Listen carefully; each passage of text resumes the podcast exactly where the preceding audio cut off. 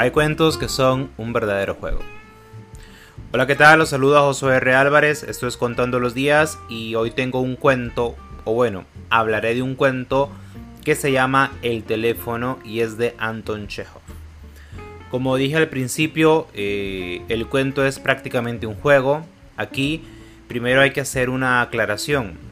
Y es que el cuento está pensado en una época en la que uno llamaba a una central y esa central lo comunicaba con el número que quería.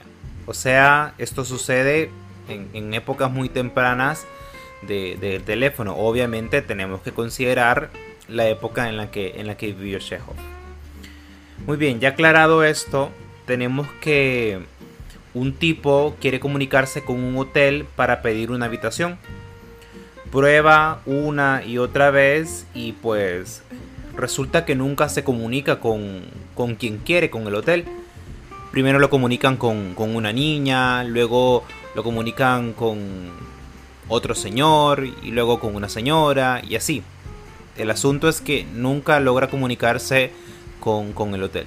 Lo confunden, él confunde, bueno, y se arma un enredo bastante, bastante grande. Él cree que son las operadoras o los operadores los que no están haciendo bien el trabajo y eso lo lleva a, una, a un grado de irritación. El, el enredo es tan grande que él desiste de comunicarse con el hotel prueba a comunicarse con la ermita, que creo que se trata de, otro hotel, justamente. Aquí el, señor ya está bastante enojado y bueno, tiene más o menos la misma suerte. Pero aquí hay un giro y es que esta vez en uno de esos enredos lo comunican con el hotel, con el que no había podido comunicarse. Él no lo puede creer aprovecha para hacer su reserva, lo dejan esperando y cuando pregunta de nuevo ya, ya no es el hotel, es, es otra persona. Al fin y al cabo el tipo pues no pega ni una. El cuento tiene una última frase y es y así ad infinitum. O sea, que esto se repetía una y otra y otra y otra vez. Sin esta última frase el cuento quedaría o sería apenas la mitad de lo fantástico que es. A ver, Chekhov era un tipo muy inteligente obviamente y tengo la impresión de que encontraba verdadera diversión en escribir este tipo de cuentos que son prácticamente un juego. La verdad yo me reí bastante porque me imaginé al pobre tipo ahí todo fastidiado probando una y otra vez. Él incluso decía, ¿será que estoy haciendo mal esto del teléfono? Y creo que todos hemos pasado por una situación bastante similar. A mí me, pues me ha pasado con algunas páginas de internet y obviamente buscando cosas. Pero recuerdo una vez en específico me pasó con una embajada. Yo quería ingresar a la página de la embajada quería una información específica de, ese lugar y siempre me redireccionaban a lugares incorrectos. Luego quería otra información y terminé en la que quería antes, pero al final no era lo que yo pensaba.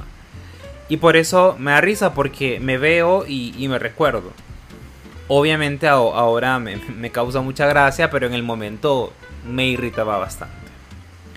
Pero volviendo a los, a los aspectos formales del cuento, les decía que, o la sensación más fuerte, nos la genera ese ad infinitum que está al final.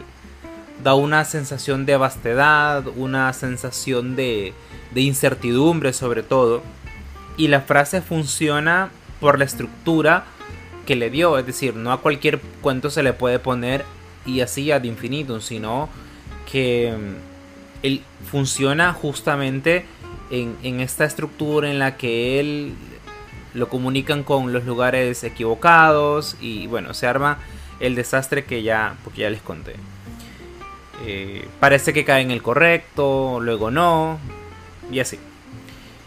Y la verdad es que todo esta, toda esta estructura es solamente la antesala de ese ad infinitum. De hecho, el cuento como les decía, es prácticamente ese ad, es prácticamente ese infinitum. es un cuento muy corto. Eh, las ideas yo considero que las ideas lúdicas y así de originales, por supuesto que no necesitan una gran elaboración. Aquí el personaje, por ejemplo, se llega a conocer por unas cuantas acciones y yo puedo decir es paciente y es educado, sí, pero no mucho más, porque lo que realmente soporta el cuento es su buen argumento, esa ese prácticamente juego lógico, ese no sé, hay algo de, de, juego en el cuento y eso es lo que a mí me gusta. Busquen el cuento, leanlo, juzguenlo y nos escuchamos mañana. Chao.